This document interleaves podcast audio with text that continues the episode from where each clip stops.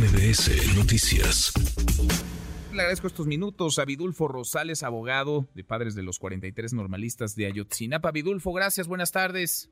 Buenas tardes, Manuel, gusto saludarte. Igualmente, gracias como siempre, Vidulfo, muchas gracias por platicar con nosotros. Pues hay quienes ya a estas alturas del partido eh, nos perdimos porque hay un montón de eh, señalamientos de un lado al otro. Lo que es un hecho es que pues no llega la justicia porque no llega tampoco la verdad. ¿Dónde estamos a estas alturas, eh, Vidulfo, en el caso Ayotzinapa?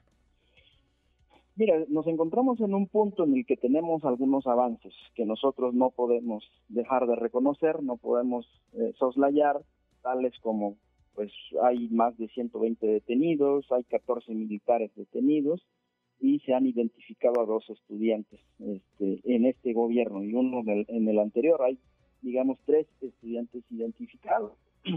Nos falta saber dónde están 40 estudiantes, ¿verdad? E, eso nos falta saber y lo más importante, Manuel, lo que nos falta saber es eh, qué es lo que ocurrió, quiénes perpetraron este acto deleznable, cómo lo hicieron, por qué razones esos hechos todavía no están claros y tampoco están claros dónde están el, resto de los estudiantes.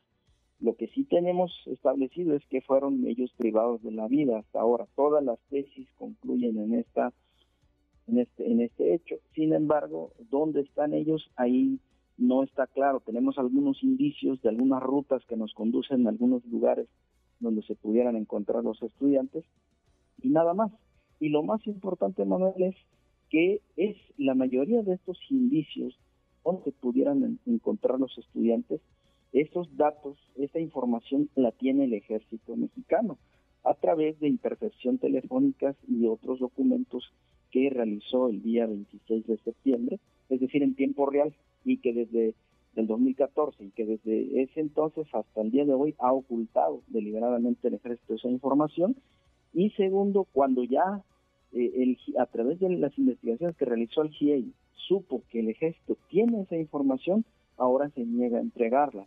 En ese punto estamos ahorita de la investigación, necesitamos esa información que dispone el ejército para terminar de esclarecer y para saber dónde están los estudiantes, cuál es el lugar donde se encuentran. Parece que estamos entrampados justo en ese punto, porque ustedes dicen necesitamos esa información que el ejército tiene y hoy el presidente López Obrador rechaza que el ejército, que la Secretaría de la Defensa no haya entregado archivos al, al GIEI, que no haya dado a conocer o que no haya facilitado documentos, todo lo relativo a la desaparición de los 43, Vidulfo.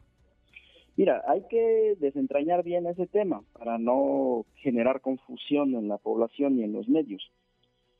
Efectivamente, a raíz de que el GIEI en el año 2021 eh, se dio cuenta y, e investigó que el ejército tenía esta información de la que te estoy hablando, se solicitó varias veces, incluso los padres lo hicimos en una reunión con el presidente, se solicitó que el a instancias del presidente se solicitara esa información.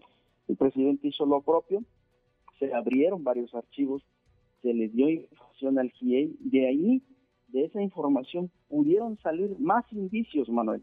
De ahí salieron estos indicios que nos conducen a, que, establecen varios lugares. Por ejemplo, se habla de un lugar denominado la brecha de los lobos, donde habrían sido llevados 17 estudiantes, ya de 11 que habrían sido llevados a Chilpancingo. Esa información de salió de los archivos que el ejército abrió a instancias eh, de la instrucción que el presidente dio como consecuencias de la solicitud que nosotros le hicimos al presidente. Es decir, si nosotros no lo hubiéramos hecho, el presidente de buena voluntad del ejército no hubiera, hubiera abierto esa información. Pero una vez abierta esa información, completarla.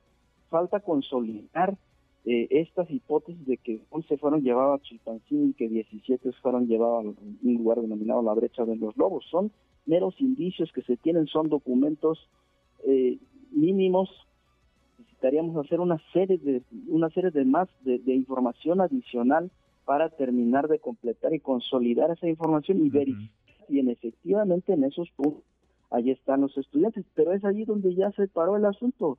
Es ahí donde el presidente también ya no quiere molestar más al ejército ya no quiere pedirle más información porque el ejército ya ya ha dicho que ya no va a dar ninguna información adicional es decir, eh, como que el ejército nos vence por bien servidos que ya están procesados 14 militares.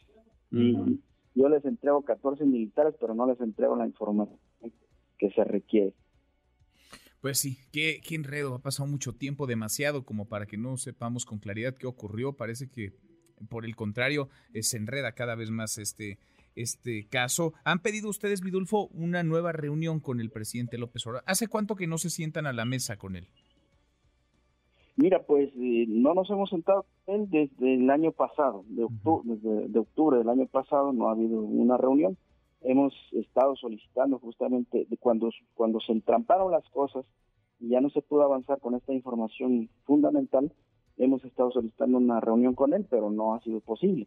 A través de Alejandro Encinas hemos estado eh, diciendo que gestione la reunión justamente para hablar este tema, para ver si se va a poder o no se va a poder, ¿verdad? Este, obtener esa información.